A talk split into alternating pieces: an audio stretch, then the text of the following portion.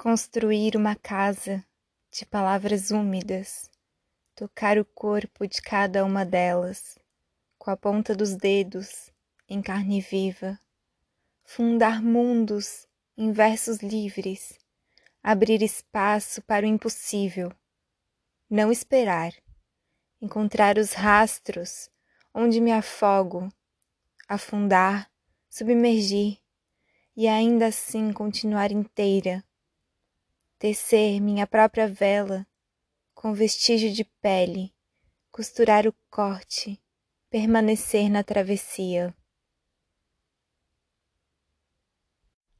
Instruções para continuar. Poema de Laís e Barnabé, da página Coração Não Sense.